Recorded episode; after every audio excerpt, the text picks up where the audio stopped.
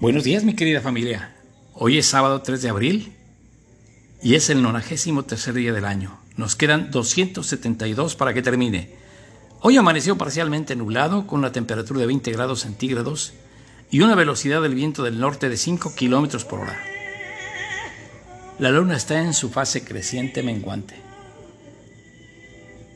Pues hoy es sábado santo. Antiguamente, cuando era niño, se le llamaba sábado de gloria aunque se dice que Jesús resucitó al tercer día, es decir, sería el domingo, pues no sé por qué razón en mi niñez se festejaba el sábado como el día que había resucitado, el sábado de gloria se hacía.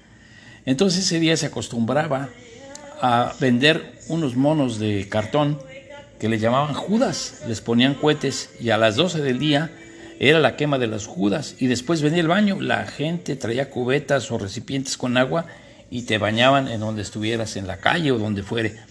Ahora con la limitación del agua y con el aprovechamiento de los recursos naturales, pues está prohibido hacer eso y se entiende. Pero qué divertidas nos dábamos cuando niños. La quema de los judas y el baño. También había monos de cartón, unas muñecas de cartón que se hacían principalmente en Salamanca y en Celaya y las vendían a vender a Guanajuato. Había además unos chacos y unas espaditas para imitar de alguna manera a los soldados romanos y unos caballos con sus peluchitos y la montura, el cuerpo del caballo era un carrizo.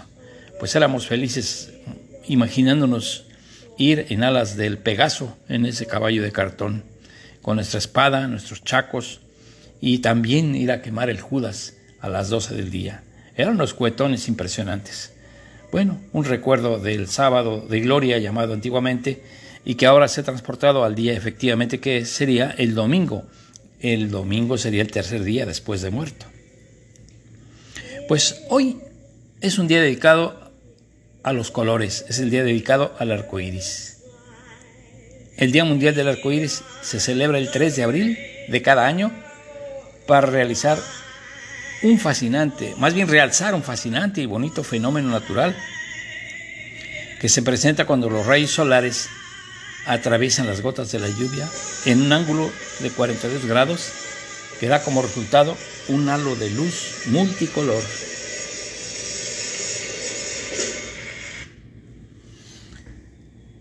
Frase célebre tomado del Génesis capítulo 9 versículos del 12 al 17.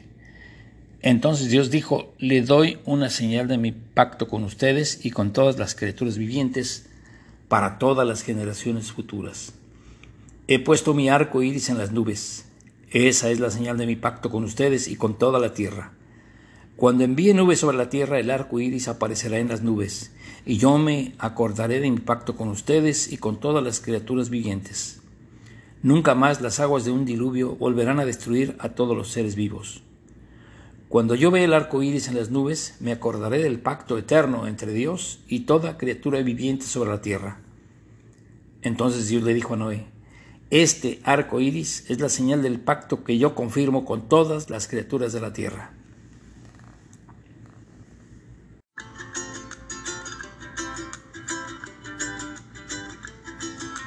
Efemérides nacionales. En 1428 fue proclamado rey de Tenochtitlan el guerrero Iscoatl, quien organizó un gobierno progresista e independiente y formó alianza militar con los señoríos de Tlacopan y Texcoco.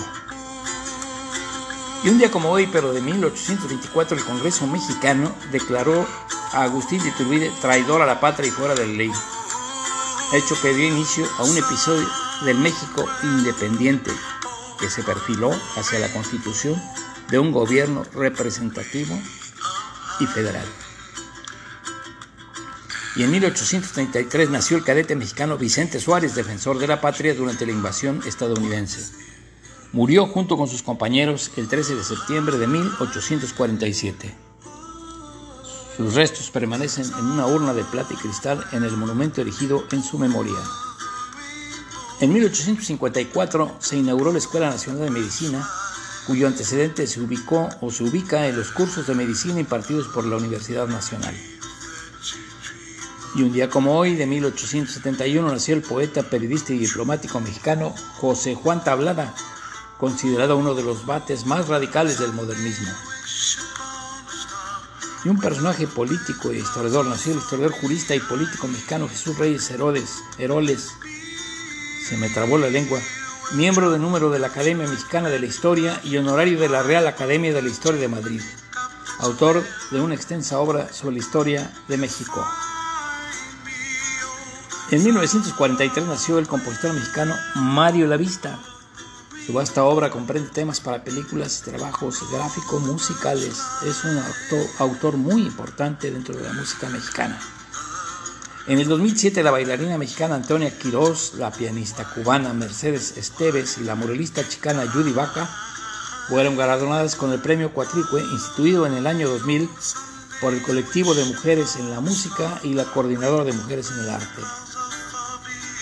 Y en el año 2014, Francia y México reactivaron relaciones culturales con un amplio programa de cooperación en la materia con el fin de superar el desencuentro entre los presidentes Felipe Calderón y Nicolás Sarkozy a raíz del caso Florence Cassé y que tuvo un punto culminante con la cancelación del Año de México en Francia en el año 2011, hace ya 10 años.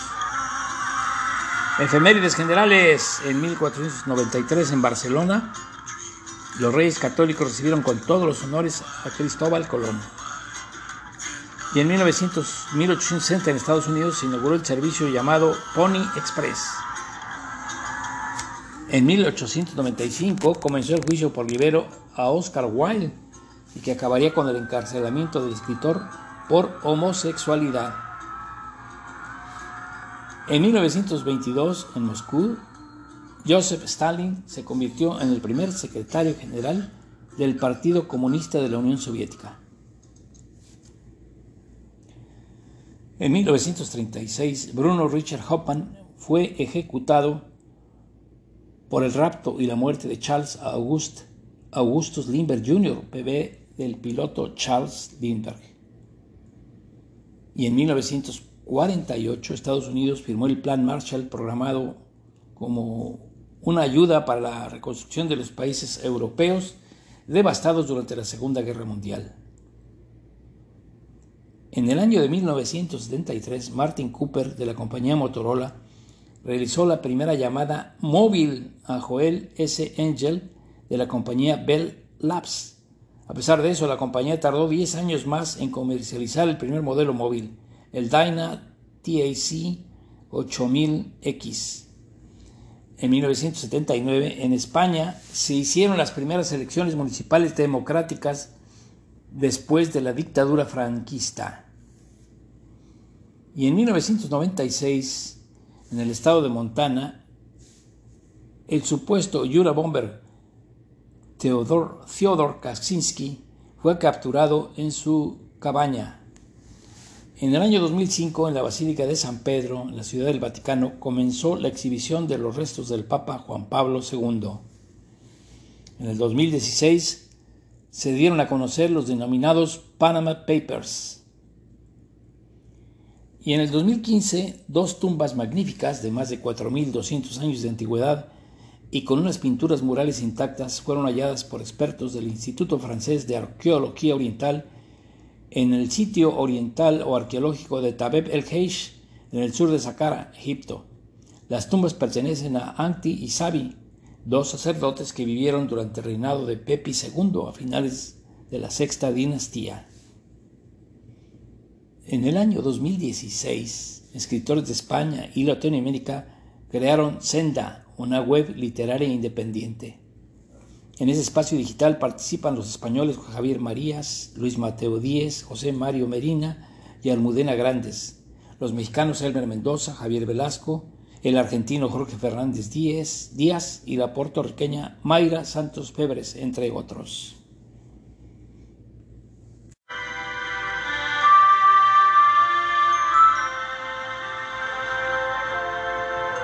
Santoral de hoy, amigos. San Sixto I, Papa. Santos Cresto y Papo de Tomis. San Ulpiano de Tiro, San Juan de Nápoles, San Isetas de Medicio. Yo digo que es de Médicis. San José, himnógrafo, presbítero. San Ricardo de Chichester, Chichester. Ah. Comentarios del día. ¿Por qué existen los arcoíris? Pues estos son fenómenos ópticos y meteorológicos que resultan de la descomposición de la luz solar debido a la refracción. Debido a esto, es normal observar en el cielo un halo de luz con forma de arco y con vistosos colores. Este es un fenómeno bastante común que puede mirarse en el cielo cuando cae la lluvia, pero que necesita la presencia del sol. Sin embargo, existen algunos datos curiosos de este inusual y llamativo espectáculo que quizá no conozcas y que puedes descubrir a continuación. Mira, el arco iris tiene más colores de los que el ojo humano es capaz de ver. Según los estudiosos del tema, el arco iris está compuesto de nueve colores, un espectro que va desde el rojo hasta el violeta, aunque la realidad es que existen en su interior una amplia gama y que a simple vista no se puede apreciar. 2. No se puede medir el principio y el fin de un arco iris. No andes buscando eh, la olla con oro al final del arco iris. Resulta imposible calcular el ángulo o tamaño de un arco iris, ya que esto depende en gran medida del lugar donde se encuentre la persona que observa este fenómeno. 3. El arco iris no aparece en el cielo en horas del mediodía. Para que se manifieste este fenómeno es necesario que se den algunas condiciones como que exista la presencia de luz solar y que el día sea lluvioso. Además, y esto es muy importante, que el astro rey esté ubicado a menos de 42 grados por encima del horizonte. 4. El arco iris pudiera ser visible durante la noche. Aunque parezca sorprendente, la presencia de un arco iris en el cielo nocturno no es un fenómeno descabellado. Todo lo contrario, los seres humanos pueden disfrutar de un fabuloso espectáculo de luces y color con plena lluvia si los rayos solares chocan con las gotas de lluvia, entonces se podría ver un arco iris. También el arco iris es un símbolo emblemático del movimiento LGBT, el Movimiento Internacional de la Paz y la Alianza Cooperativa Internacional. Todos estos movimientos lo han utilizado para poner una bandera que los identifique. El arco iris, pues, está presente en algunas banderas independientes que tienen un fin. Es utilizado como símbolo emblemático de algunos movimientos que buscan la dignidad y la tolerancia, como es el caso de la comunidad LGBT. En este caso, la bandera porta seis colores y cada uno tiene un significado con la intención de hacer valer los derechos de los homosexuales, lesbianas, bisexuales, transexuales dentro de la sociedad del siglo XX. La bandera original de los gays fue diseñada por Gilbert Baker. Flameó por primera vez en el Festival del Orgullo de San Francisco el 25 de junio de 1978. Se ha señalado que Baker se inspiró en la canción Over the Rainbow, interpretada por Judy Garland, y consistía de ocho colores, cada uno con sus significados. El rosa, que entonces tenía rosa cuando le diseñaron originalmente, significa la sexualidad, el rojo la vida, naranja, salud, amarillo, luz del sol, verde, naturaleza, turquesa, magia o arte, añil o azul, serenidad y el violeta, el espíritu. Después del 27 de noviembre de 1978, tras el asesinato de Harvey Milk, miembro de la Junta de Supervisores de San Francisco, la demanda de la bandera del arco iris se acrecentó. Para fomentar la demanda, la Paramount Flag Company comenzó a vender una nueva versión de la bandera de siete colores, pues no tenían telas de color rosa. Baker se adhirió a la nueva bandera debido a la poca o nula disponibilidad de fábricas que utilizaran ese color rosa faltante. En 1979 la bandera fue modificada de nuevo cuando las banderas se instalaban en los postes de luz de San Francisco, los colores centrales se camuflaban con los mismos postes. De esta forma, la mejor manera de solucionar el problema fue reducir la cantidad de colores de la bandera. Así se llegó al diseño actual de las seis franjas, copiando los colores del arco iris.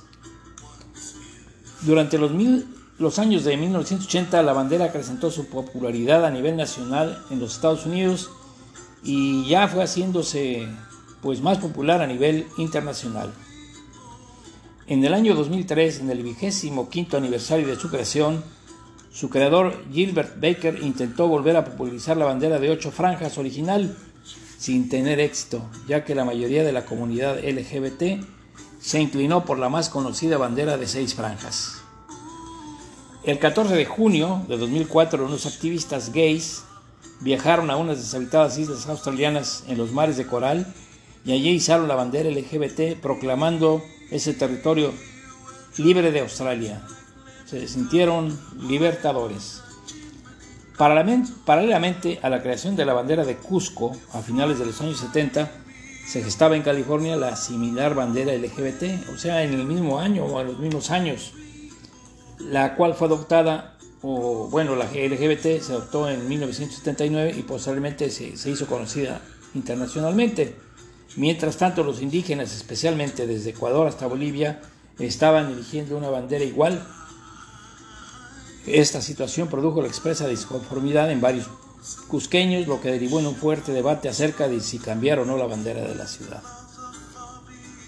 Pues, como quiera que sea, pienso que estos grupos han creado su bandera plagiando un símbolo que pertenece a toda la humanidad y no solo a un determinado grupo de personas que tienen gustos sexuales diferentes. La mención bíblica del Génesis establece claramente que el arco iris es un símbolo del pacto de Dios con todo el género humano, no solo con un sector de él, que mayorosamente le escogió para identificarse y exigir sus derechos, a lo cual, razón de más, tienen derecho pero no tiene el derecho de usar como símbolo un pacto de Dios con toda la humanidad. Creo que ese plagio no tendrá buen fin porque está simbolizado a un símbolo que nos pertenece a todos. Y recuerdo la frase, el, el versículo 17. Entonces Dios le dijo a Noé, este arco iris es la señal del pacto que yo confirmo con todas las criaturas de la tierra. Es cuanto, mi querida familia. Les mando un abrazo, que estén muy bien y nos estaremos viendo el día de mañana. Hasta la vista.